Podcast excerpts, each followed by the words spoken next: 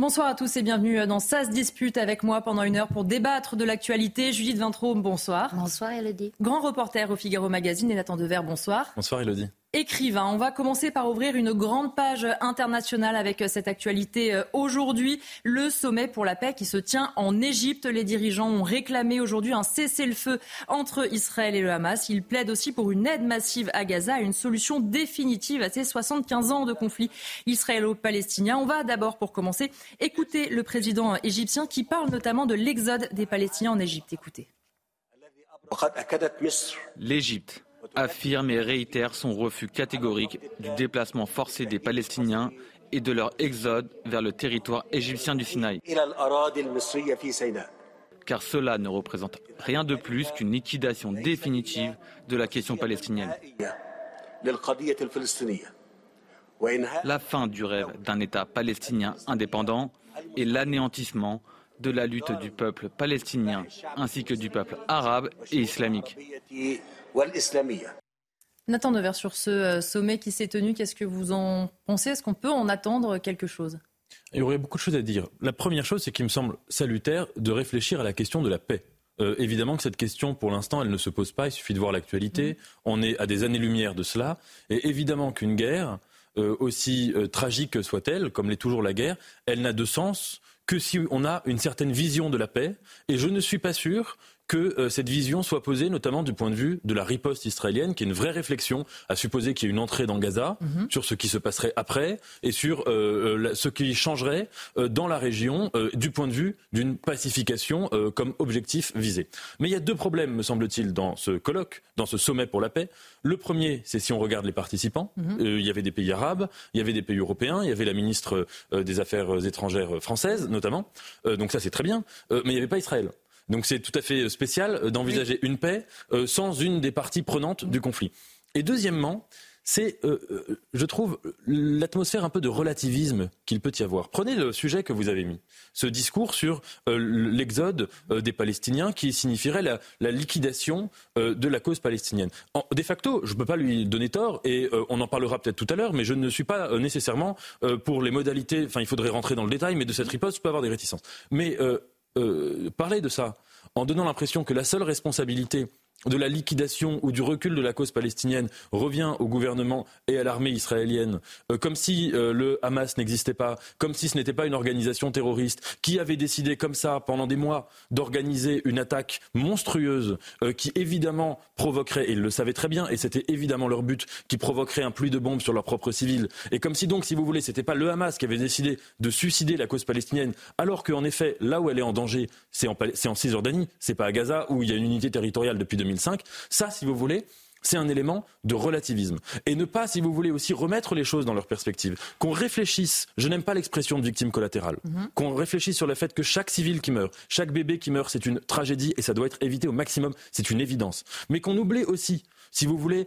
toutes les autres expériences qu'il y a pu avoir qui sont analogues. Je ne sais pas, la prise de Mossoul euh, par les Peshmerga, par les forces irakiennes, par la coalition internationale. Combien de victimes civiles a-t-elle faites? Et c'est évidemment tragique. Combien d'enfants sont morts? La ville a été rasée notamment par les bombes, et les bombes en partie occidentales. Si vous voulez donner l'impression que ce qui se passe aujourd'hui est un événement qui est sans commune mesure depuis le XXIe siècle, c'est absolument faux. Et ce que je dis, c'est pas absolument pas pour relativiser. Mais si vous voulez que, euh, au contraire, dans cette forme à la fois d'exceptionnalisme sur l'événement et de relativisme sur les parties prenantes, ce sont les deux choses qui me dérangeaient euh, dans, l'état d'esprit de ce sommet de la paix. Judith, sur ce que vous avez entendu euh, de la part de Nathan, est-ce qu'on peut euh, attendre ou pas du coup de ce sommet pour la paix? Moi, je crois que, enfin, je, je, suis d'accord avec tous les mots prononcés par Nathan. J'en rajouterais, je crois qu'en fait, c'est un faux semblant. la vraie raison de ce sommet pour la paix de ici, c'est que l'Égypte ne vaut en aucun cas en aucun cas accueillir euh, des Palestiniens. Euh, elle a euh, une peur bleue de voir arriver non seulement des terroristes du Hamas, mais même les Palestiniens dans leur ensemble. Elle se rappelle très bien l'Égypte et la plupart des pays arabes d'ailleurs ont ce souvenir très ancré dans la mémoire, ce qui s'est passé en Jordanie euh, dans les années 70. Alors je le rappelle euh, rapidement, euh, la Jordanie s'est retrouvée avec plus de la moitié de sa population constituée de Palestiniens réfugiés. qui, en 1971, ont, ont, même assassiné le Premier ministre jordanien parce qu'il voulait prendre le pouvoir. Euh, s'en est suivi euh, une riposte de l'armée jordanienne qu'on a appelée Septembre Noir, qui a donné son nom au fameux groupe terroriste qui a assassiné les, athlètes euh, israéliens à Munich. Donc ça, si vous voulez, c'est dans la tête de tous les dirigeants arabes qui ne veulent pas de Palestiniens chez eux parce qu'ils savent à quoi ça mène. Donc, essayer de chercher la paix sur un fondement qui n'est pas la vérité, déjà, euh, c'est mal parti. Euh, moi, je préférerais que, dans la mesure du possible, euh, l'Égypte essaye d'œuvrer, s'il veut vraiment essayer d'apaiser les choses, pour la restitution des otages, par exemple. Justement, à propos euh, des otages, le président de la République, Emmanuel Macron, s'est confié à certains euh, de nos confrères euh, hier. Il dit plusieurs choses. Le chef de l'État, il se dit confiant notamment sur les canaux utilisés par la France pour faire libérer les otages. Il salue aussi le rôle du Qatar. Nathan Dever, sur ces déclarations du chef de l'État hier, on le sent plutôt confiant. Il a l'impression que la France suit la bonne voie. Est-ce que c'est aussi votre avis? Bah, cette question-là, évidemment qu'il y a des négociations dont on n'a pas tous les éléments. Donc ce serait, je n'ai absolument pas ni les informations ni les compétences pour vous dire si la confiance d'Emmanuel Macron me semble légitime ou non. Mais il me semble en tout cas que euh, dans c'est tout le paradoxe aussi de la situation. C'est que dans l'horreur du point de vue de la population civile israélienne, il y a deux types d'horreur. Il y a l'horreur de ce qui a été vécu, ces images de pogrom qu'on a, a tous vues ou pas voulu voir. Et puis il y a la deuxième horreur de savoir qu'il y a ces otages euh, qui sont euh, retenus à Gaza dans des conditions dont on préfèrent même pas euh, les, imaginer. Et en effet, un certain nombre d'officiels israéliens, il y, a eu grand débat, hein, parce que la position historique d'Israël face aux otages, c'est de dire tous les moyens sont bons. Hein, C'était Gilad Shalit, 1000 euh, prisonniers euh, libérés de mémoire contre euh, Gilad Shalit, dont certains qui ont participé au massacre du 7 octobre. Hein, donc cette position historique, mais là, elle était difficilement tenable vu, au vu de l'immensité, de l'ampleur, de la monstruosité qui avait été commise. Donc on a entendu certains officiels israéliens nous dire que la priorité d'être, je cite dans le texte, cruel vis-à-vis de Gaza et que les otages, ça passait après. Euh, un autre officiel qui a dit récemment que euh, les otages, s'ils étaient libérés dans un an parce que l'attaque terrestre euh, prolongeait leur libération et les négociations, c'était pas grave, enfin c'était grave, mais qu'il fallait en tout cas accepter cela. Donc, si vous voulez, il me semble important que des dirigeants occidentaux, comme Joe Biden, comme Emmanuel Macron, fassent ici pression sur toutes les parties prenantes pour dire que la priorité absolue, c'est de récupérer euh, les otages en question. Effectivement, euh, Julie Zintraube, il est temps de faire euh, pression et peut-être de s'imposer un peu plus pour le chef de l'État, selon vous? Bah, En fait, ce qui est très curieux et, très dérangeant, en tout cas, c'est ce qui moi me dérange, c'est que Emmanuel Macron soit maintenant un des rares chefs d'État qui comptent, ou de pays qui comptent ou qui ont compté dans la région, à ne pas s'être rendu sur place. Euh, l'Allemagne, la Grande-Bretagne, euh, l'Union européenne. La liste devient très très longue. Et euh, malheureusement, alors Emmanuel Macron a fourni lui-même une explication parce que ça commençait à se voir, en disant j'irai quand ce sera utile. mais malheureusement, on a, on a surtout le sentiment qu'il ne veut pas prendre le risque de braquer encore plus les Français musulmans euh, qui considèrent que euh, la politique de la France est trop favorable à Israël et qu'ils redoutent de dire trop nettement ce qu'ils pensent de ce conflit. Et ça, c'est très ennuyeux. Il, est en quelque sorte prisonnier de, cette impossibilité de, parler clair, de parler vrai euh, à la minorité euh, musulmane en France. On va parler d'un autre sujet, mais toujours euh, en Israël. On va revenir sur cette attaque qui a touché l'hôpital Ali Arab dans le centre de Gaza. C'était mardi euh, dernier et depuis, eh les autorités de chaque côté, Israël et le Hamas, se renvoient à la responsabilité. Immédiatement, hein, le chef de l'État, Emmanuel Macron, euh, s'était exprimé sur les réseaux sociaux. Il avait dit ceci Rien ne peut justifier une frappe contre un hôpital, rien ne peut justifier de prendre des civils pour cible. La France condamne l'attaque contre l'hôpital Ali Arab de Gaza qui a fait tant de victimes palestiniennes. Nous pensons à elle. Toute la lumière être faite. Et justement, la direction du renseignement militaire français a décidé de rendre public un certain nombre d'informations à la demande de la présidence justement de la République pour justement ce devoir de transparence. Et ils disent ceci la nature de l'explosion et les échanges avec d'autres partenaires du renseignement me conduisent à affirmer que rien ne permet de dire qu'il s'agit d'une frappe israélienne. L'hypothèse la plus probable est une roquette palestinienne qui a explosé. Judith Vintraube, comment on peut expliquer ce devoir, ce besoin de transparence? C'est pas totalement commun. Non, c'est même rarissime. Mais qu'est-ce qui se passe en France depuis, depuis l'attaque monstrueuse contre Israël On a un certain nombre de médias et un certain nombre de politiques qui euh, reprennent pour argent comptant la propagande du Hamas, qui mettent sur un même plan euh, ce que dit Israël, État démocratique, et ce que dit le Hamas, un mouvement terroriste. Et pas n'importe quel média. Euh, je pense par exemple à la première dépêche urgente de l'agence France-Presse, l'AFP, hein, agence qui est censée être la voix de la France, agence d'État, qui a repris tranquillement euh, le communiqué du ministère de la Santé. A quand même précisé, selon le ministère de la Santé euh, du Hamas, euh, le 17 octobre, au moins 200 personnes tuées dans une frappe, par une frappe israélienne ayant touché l'enceinte d'un hôpital. Donc euh, il a fallu euh, des heures et des heures et des jours pour que l'AFP, l'agence France-Presse, qui en plus a un rayonnement à l'étranger, ça porte vraiment la, voix de la France à, l'étranger, euh, consente à considérer qu'il y avait débat.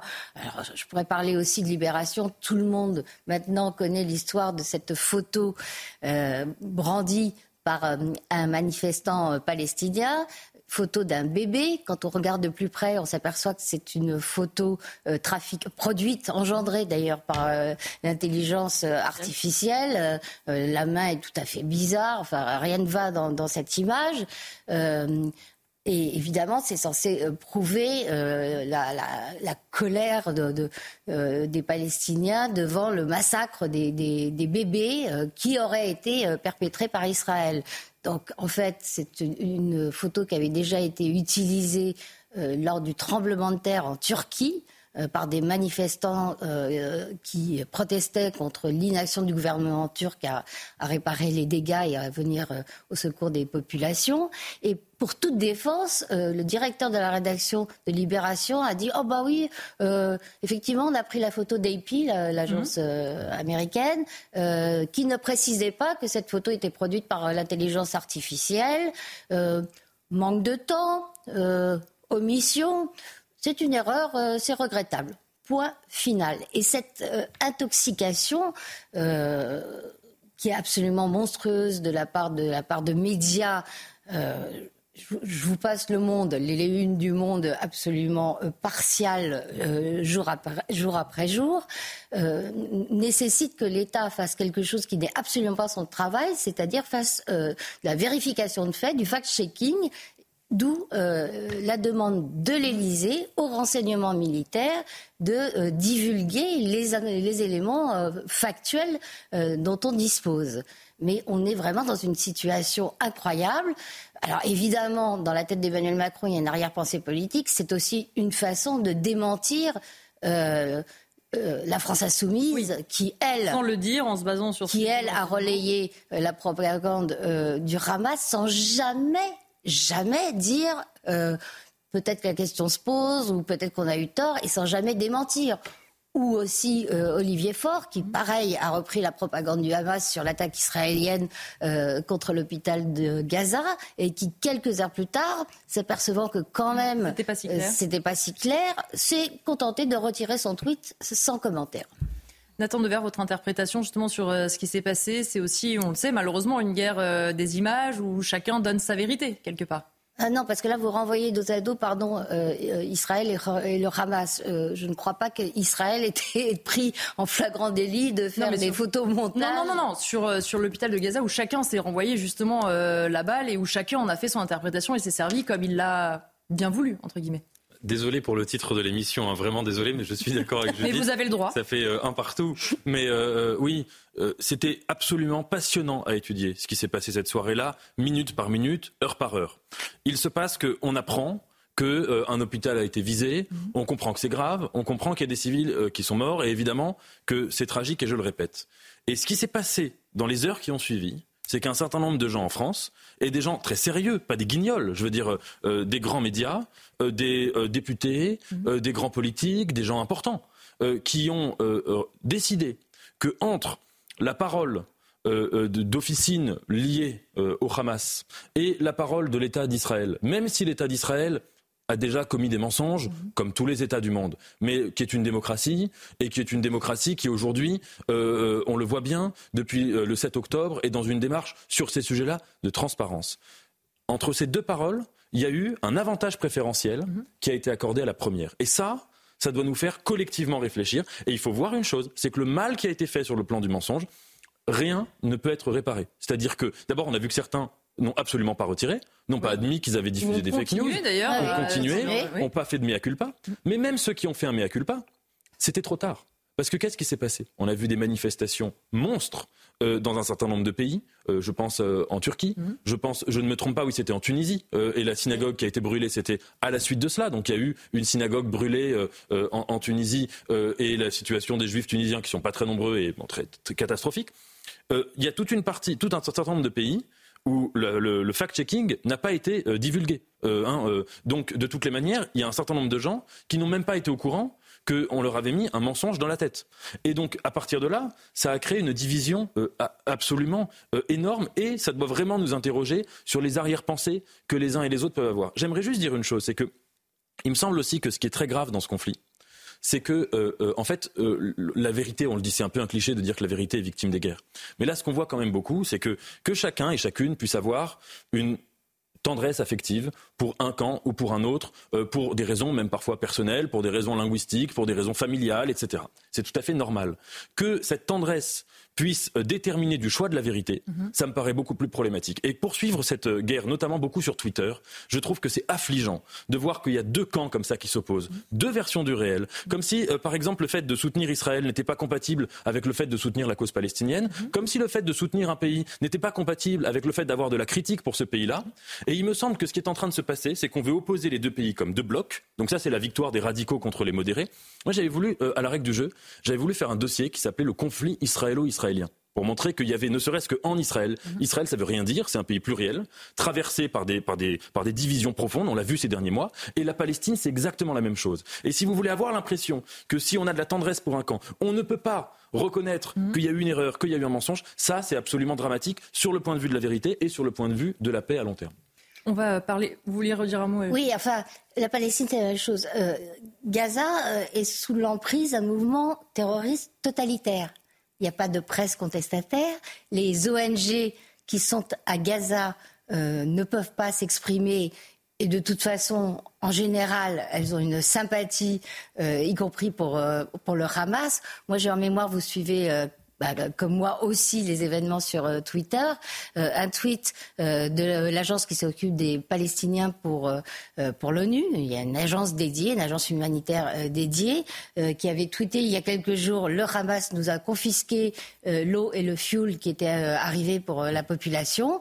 Quelques heures plus tard, disparition du tweet. évidemment, le Hamas n'a pas toléré qu'un mouvement par ailleurs lui est lié parce qu'il y a des personnalités du Hamas qui sont influents dans cette agence, euh, disent des choses comme ça sur, sur la place publique. Pour terminer euh, sur cette partie, on va parler euh, de la gestion aussi de Benjamin Netanyahou. Écoutez justement l'avis de Jacques Attali. Il était l'invité de nos confrères d'Europe. Hein, écoutez. Qu'il y a une colonisation insupportable de mon point de vue. Moi, je suis totalement contre toute les, la politique de colonisation. Je pense qu'un des Là, plus... vous parlez du gouvernement Netanyahou. Netanyahou. Je pense que Netanyahou est un, des pires ennemis de la survie de l'État d'Israël. Hmm. Je pense qu'il devrait être en prison. Euh, je pense qu'il personne n'a nuit à Israël autant que lui. Euh, il est plus nuisible encore que les adversaires les plus terribles, de mon point de vue.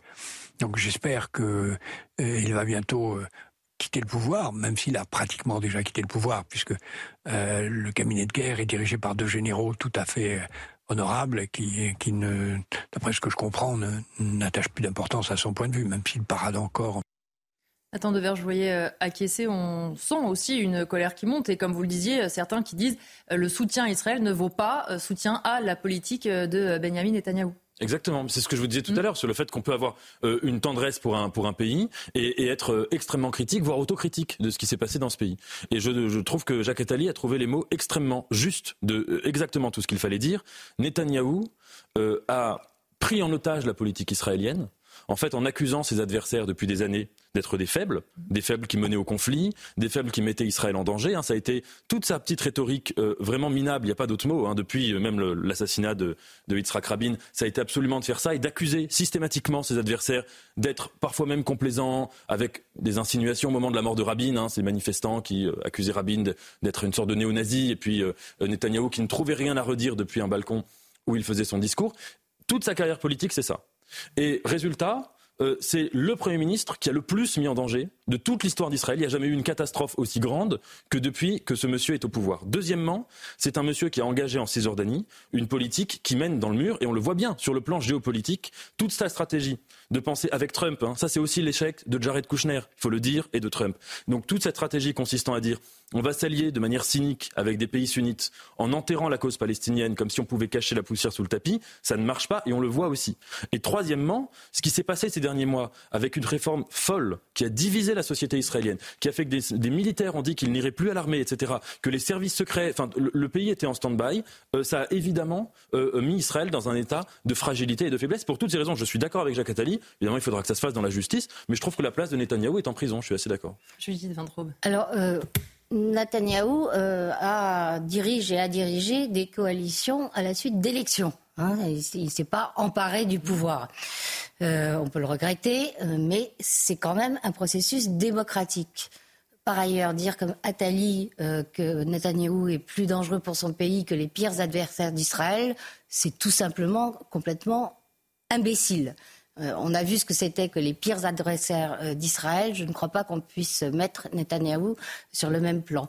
Qu'il ait fait euh, de grosses et de lourdes erreurs, ça me paraît évident. Et d'ailleurs, les Israéliens, dans leur ensemble, lui en veulent énormément, et notamment de ne pas avoir écouté ce que lui disait le renseignement militaire, parce que apparemment, ce qui se tramait du côté de Gaza n'avait pas échappé euh, au renseignement, même si évidemment il ne connaissait pas euh, les détails ni la gravité euh, du massacre qui allait avoir lieu.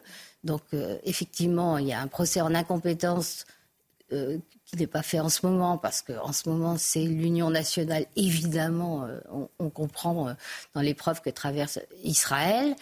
Euh, quant aux accords d'Abraham, puisque c'est ce dont vous parlez euh, en accusant les, Américains euh, et Trump, il Trump n'a forcé personne. Il n'a pas mis le pistolet euh, sur la tempe euh, du Maroc. Euh, L'Arabie saoudite n'a pas été contrainte de venir à, la table des négociations avec Israël. Ces pays, et ça rejoint ce que je disais tout à l'heure sur la, la vérité du regard que portent les pays arabes sur les Palestiniens, trouvaient leur intérêt à ces accords. Et le Maroc, notamment, a absolument besoin d'un accord avec Israël.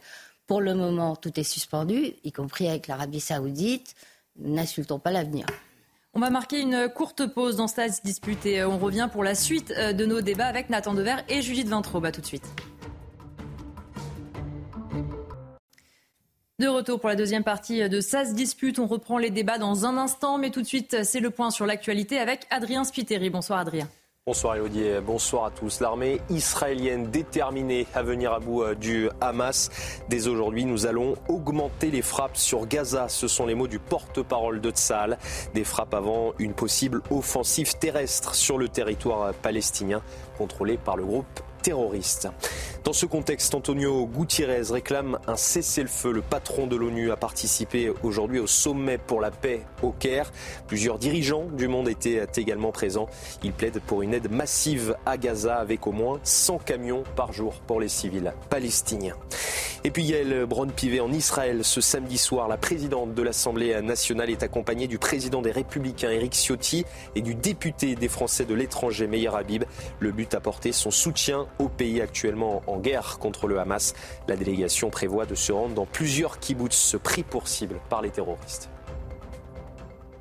Judith, vous vouliez euh, revenir notamment sur un silence, celui euh, des Français euh, musulmans opposés au Hamas, qu'on n'entend pas beaucoup, pas du tout.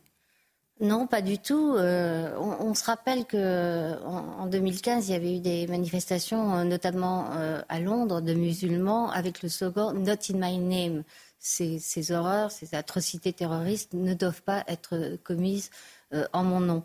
Euh, et là, euh, je trouve que la voix des musulmans officiels, que ce soit le CFCM, le Conseil français du culte musulman ou la mosquée de Paris, est singulièrement timorée. quand ils parlent d'islam, c'est pour dire que ça n'a rien à voir avec les atrocités commises.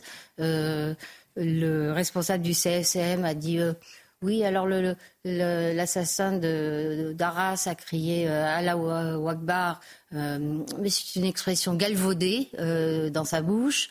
galvaudée, le mot est, tellement euphémistique que, vraiment ça donne à réfléchir sur les arrière-pensées. quant à la mosquée de Paris, elle, s'est ralliée à la théorie de l'islam du juste milieu peu après l'attaque monstrueuse contre Israël. Qu'est-ce que c'est l'islam du juste milieu? C'est la théorie euh, euh, diffusée par les frères musulmans. Euh, donc on ne voit pas, on n'entend pas, sauf ce pauvre imam Chalgoumi, mm. comme d'habitude, fidèle au poste, de voix musulmane autorisée, prendre la parole fortement pour condamner cet islamisme euh, qui est, euh, comme le disait le grand philosophe Medeb, euh, une maladie de l'islam. Nathan Dever, vous partagez ce point de vue sur cette parole qui manque et qui serait sans doute d'ailleurs la bienvenue Cette parole n'est pas très entendue en, général. J'ai lu une tribune de Abdenour Bidar dans le journal Le Monde, dont je vous lis juste les premiers mots qui me semblent importants. Pas de oui mais, oui, en tant qu'intellectuel musulman, je condamne sans réserve, sans ambiguïté, sans aucune hésitation les massacres et prises d'otages perpétrés par le Hamas et je les dénonce comme une pure barbarie et sauvagerie absolument injustifiable, etc. On peut la lire en entier. Et il dit euh, par la suite que cette voix-là, la sienne, il estime qu'elle n'est pas assez entendue euh, euh, chez ses co-religionnaires. Il le dit lui-même. Moi, il me semble que le problème est plus large et que c'est un problème des gens qui soutiennent la cause palestinienne. Alors, ces gens-là, ils ont un rapport aux Palestiniens qui est assez marrant. Euh, moi, je fais souvent le test avec eux du Darwish. Vous leur dites, vous aimez Darwish, ils croient que c'est un plat. Enfin, je rigole, je ne parle pas de tous, je caricature un peu. Mhm. Mais ce que je veux dire par là, c'est qu'ils soutiennent la cause palestinienne, mais sans, sans, enfin, sans se soucier une seule seconde mhm. de la réalité, de la complexité de ce que vit aujourd'hui, de ce que vivent les sociétés civiles palestiniennes. Et en l'occurrence à Gaza. Je dis ça pas pour faire de l'autocitation, pas pour me jeter des fleurs, mais je, je, crois vraiment être la seule personne en France, cet été, à avoir fait une chronique, ici même, sur le fait que euh, cet été, il y a eu des manifestations à Gaza, à Khan Younes, dans deux, trois villes comme ça de la bande de Gaza, de la part de centaines et de milliers euh, de Gazaouis contre le Hamas. Mhm. Manifestations qui ont été réprimées. Dans le euh, sang. Violemment, dans le sang, euh, et avec des arrestations. Et je me souviens que quand j'avais fait l'article, j'avais eu le plus grand mal à trouver des informations, parce qu'il n'y avait aucun article en français, ni même en anglais. J'avais dû trouver un site en arabe euh, d'un journaliste palestinien que j'avais traduit. Enfin, je passe les détails, mais c'est pour vous dire qu'il n'y avait pas d'informations. Le fait que les gens qui se soucient de la cause palestinienne, et qui ont raison de s'en soucier, c'est très important, mais si vous voulez qu'il ne soit pas, que là, on n'ait pas entendu des, des, des, voix de soutien très forts, qu'il n'y ait pas eu des manifestations de soutien dans le monde entier, par exemple, envers les Gazaouis, comme il y a pu avoir envers les, Iraniennes, ça c'est problématique. Pourquoi on soutient les Palestiniens uniquement quand ils souffrent euh, venant d'Israël? Pourquoi, par exemple, on ne répète pas assez que Israël s'est retiré en 2005 de la bande de Gaza la politique en Cisjordanie, c'est autre chose, et en effet, elle est plus que critiquable. Mais quand Israël s'est retiré en 2005, Gaza aurait pu avoir un avenir radieux. Ça aurait pu devenir euh, Dubaï, ça aurait pu devenir Singapour. Euh, et euh, imaginez, s'il y avait eu un avenir radieux à Gaza, bah évidemment que ça aurait porté la cause palestinienne, y compris en Cisjordanie. Évidemment que ça aurait fait avancer la cause palestinienne. Et que le Hamas, qui a pris le pouvoir, enfin après des élections, mais violemment, par les armes à Gaza, et qui depuis pratique une politique, enfin c'est même pas une politique, c'est le contraire d'une politique, mais une tyrannie absolument sauvage, le Hamas a fait à, déglinguer la cause palestinienne. Que les pro-palestiniens ne disent pas ça de manière assez forte dans le débat public en France et en Occident, c'est très problématique. On va changer de sujet et parler maintenant euh, d'un bras de fer. D'un côté, le ministre de l'Intérieur, Gérald Darmanin, de l'autre, Karim Benzema. Tout a commencé euh, lundi, c'était sur notre antenne. Gérald Darmanin était l'invité de Pascal Pro et écoutez ce qu'il disait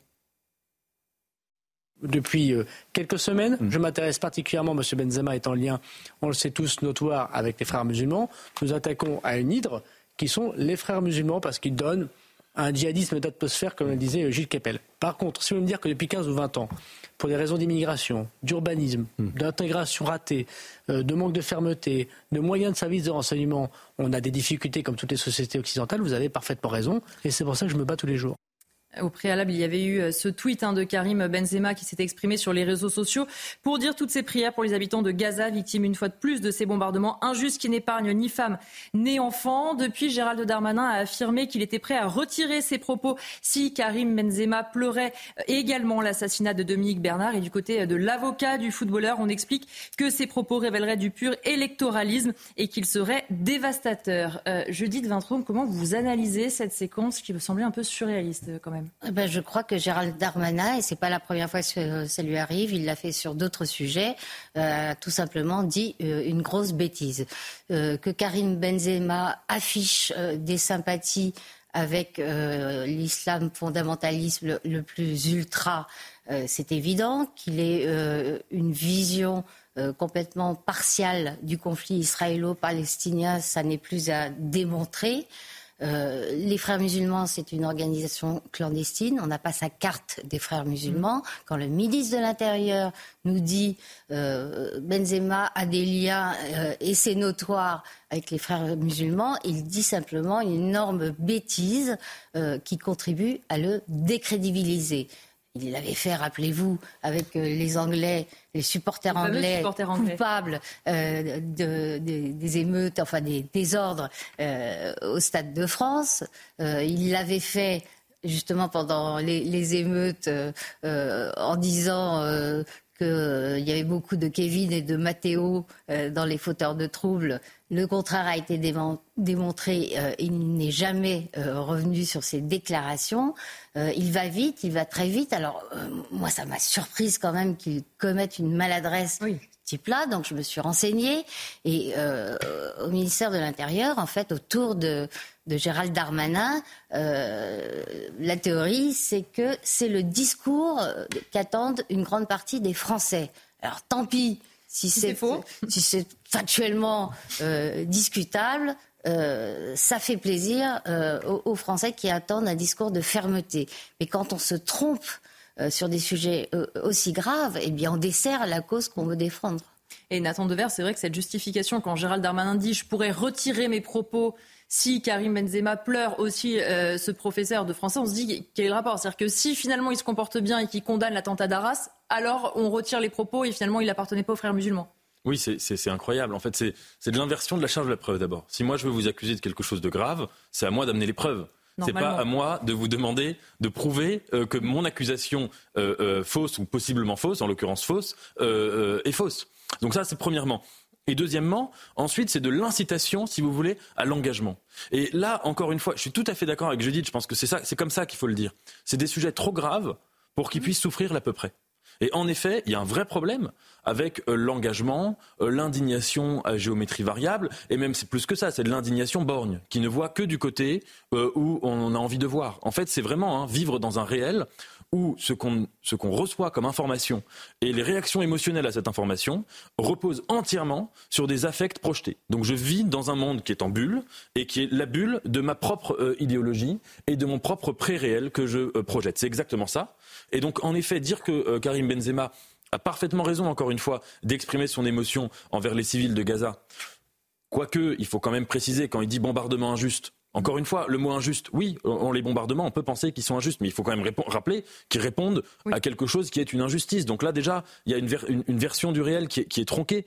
Et, cependant, je, ne crois pas l'avoir entendu euh, euh, parler des victimes israéliennes je ne, ah euh, voilà, ça c'est quelque chose. Et en l'occurrence, sans dire une seule seconde. Et c'est pas parce que, en plus, quand on dit qu'il est frère musulman, ça a créé après qu'il y a plein de gens qui ont dit que ce qu'on visait par là, c'était qu'il était musulman, etc. Moi, je me fiche totalement que Karim Benzema soit musulman, chrétien, juif. C'est pas le sujet. Le sujet, c'est qu'il s'indigne pour les victimes d'un seul camp et pas pour l'autre. Et ça, c'est un problème. On va parler maintenant euh, de ce qui s'est passé euh, en Belgique et de la démission du ministre de la Justice euh, belge, puisque vous vous en rappelez, lundi dernier, Bruxelles a été victime d'un attentat. C'est un Tunisien radicalisé qui a tiré sur deux Suédois avant d'être localisé et abattu le lendemain matin. Il avait déposé des demandes d'asile dans quatre pays européens depuis 2011. Retour d'abord sur son parcours avec Célia Barotte. Arrivé en 2015, Abdesalem El séjourne irrégulièrement en Belgique après le rejet de sa demande d'asile en 2020. Il est aussi visé par un ordre de quitter le territoire délivré l'année suivante, ordre qui n'a jamais été exécuté. Selon des documents du Parlement belge, l'assaillant a effectué d'autres demandes d'asile dans trois pays européens, la Norvège, la Suède et l'Italie. Le terroriste avait demandé l'asile dans quatre différents pays européens et à chaque fois, il s'est vu débouté parce qu'il n'était pas éligible à la protection. En 2011, Abdesalem El rejoint l'Europe à bord d'une petite embarcation jusque Lampedusa. De cette île, le Tunisien de 45 ans se rend en Suède où il est reconnu coupable de graves infractions liées aux drogues.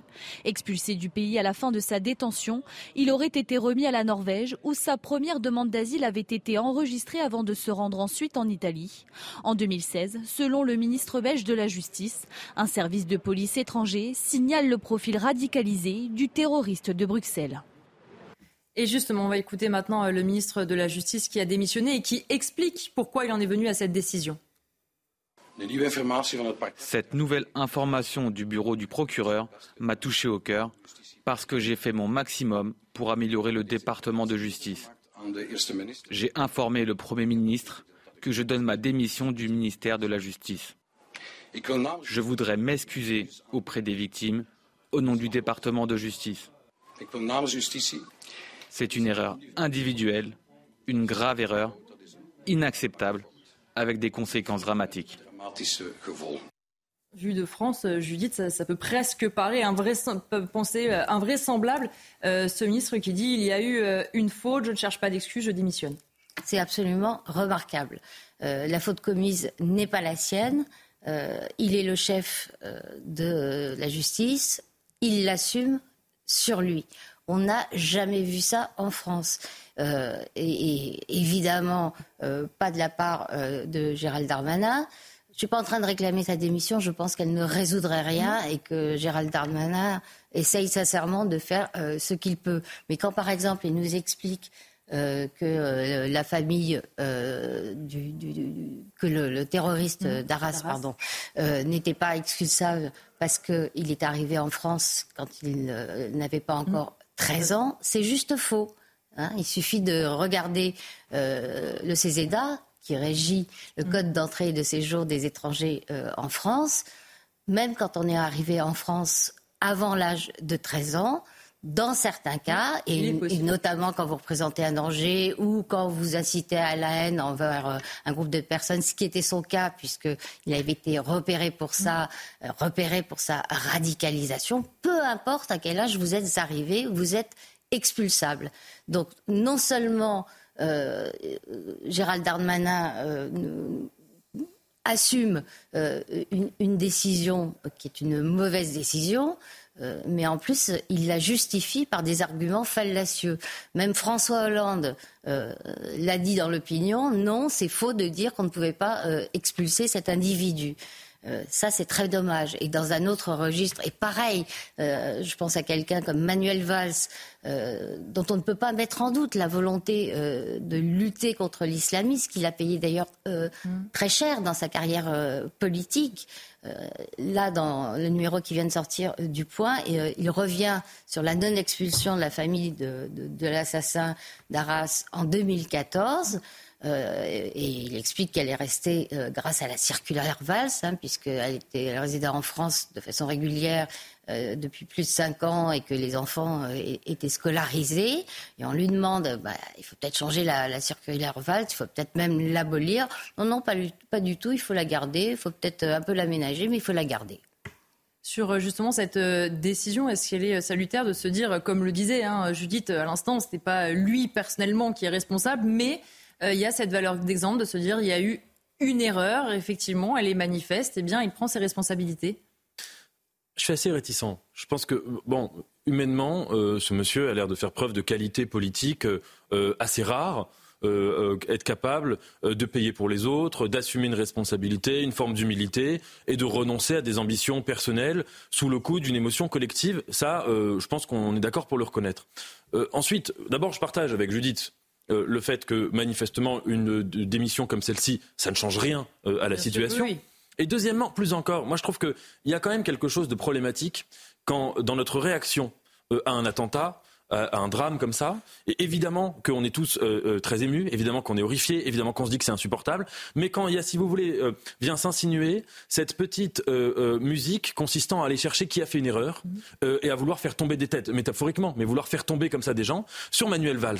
Manuel Valls, qu'on l'aime ou qu'on l'aime pas politiquement, le sujet n'est pas là.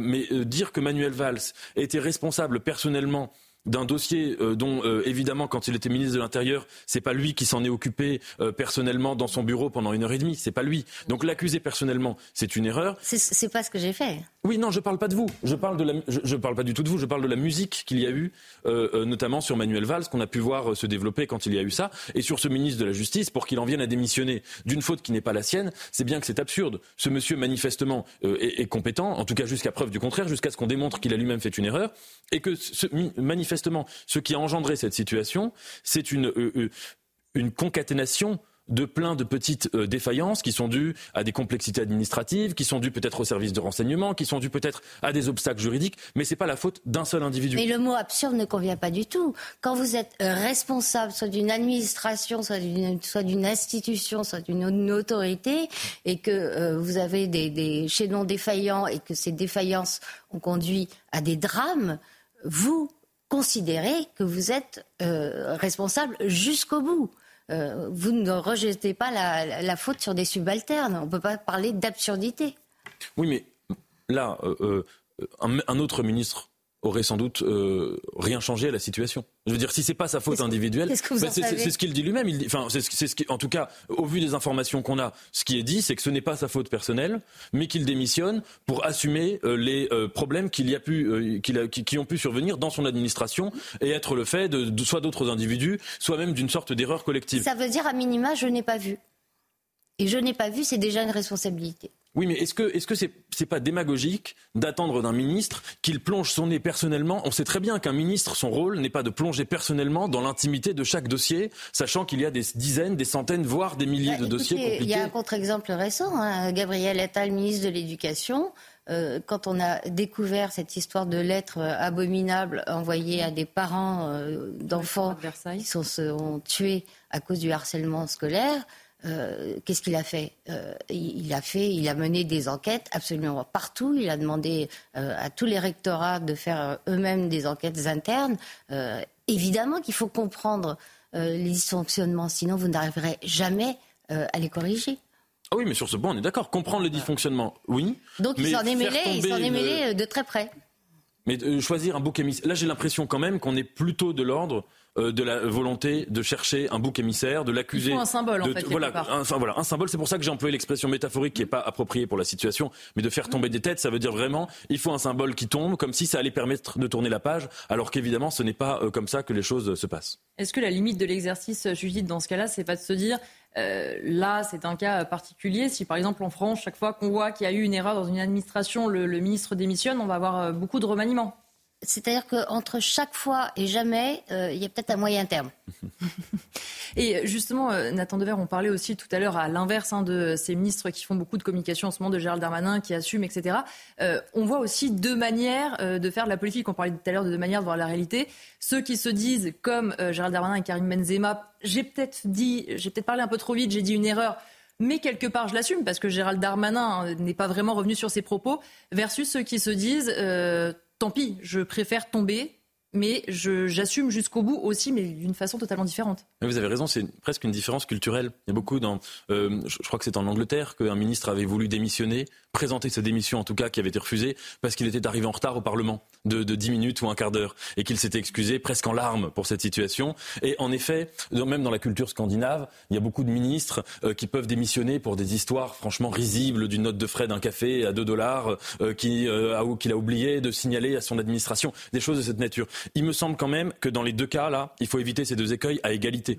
Ça veut dire, euh, d'une part, la croyance selon laquelle reconnaître une faille quelconque, c'est euh, un acte de faiblesse et c'est un acte qui va nous faire tomber dans un, dans un vortex. Je pense que c'est une erreur et je pense d'ailleurs que les politiques qui veulent comme ça s'accrocher à leur force jusqu'au bout, on a pu le voir d'une certaine mesure avec Manuel Valls, possiblement c'est ce qui risque d'arriver avec, euh, avec Gérald Darmanin. Ça paye pas en plus stratégiquement, politiquement, mais l'écueil inverse consistant, si vous voulez, à attendre d'un ministre qu'il soit une sorte de robot, de cyborg, euh, d'intelligence artificielle euh, absolument infaillible, autant dans ce cas-là euh, décider de demander à ChatGPT d'être ministre à la place d'individus. Si nos politiques sont des êtres humains, c'est précisément parce qu'ils sont faillibles, c'est précisément parce qu'ils peuvent faire des erreurs, et à condition qu'ils les reconnaissent, ça ne doit pas remettre en cause leur carrière politique. Et c'est vrai qu'aujourd'hui, on vit quand même dans une période, à l'heure des réseaux sociaux, à l'heure peut-être aussi de, l'accélération des, des, médias, où le fait qu'un politique puisse avoir fait une micro-erreur, ça peut lui coûter sa carrière politique à vie. Alors que quand on regarde l'histoire de la Ve République,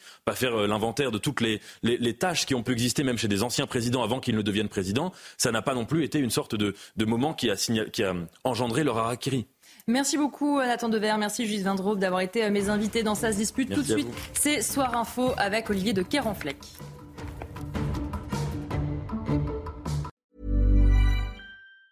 Hi, I'm Daniel, founder of Pretty Litter. Did you know cats tend to hide symptoms of sickness and pain? I learned this the hard way after losing my cat, Gingy. So I created Pretty Litter, a health monitoring litter that helps detect early signs of illness by changing colors, saving you money and potentially your cat's life. Pretty Litter is veterinarian developed, and it's the easiest way to keep tabs on your fur baby's health right at home. Go to prettylitter.com and use code ACAST for 20% off your first order and a free cat toy. Terms and conditions apply. See site for details.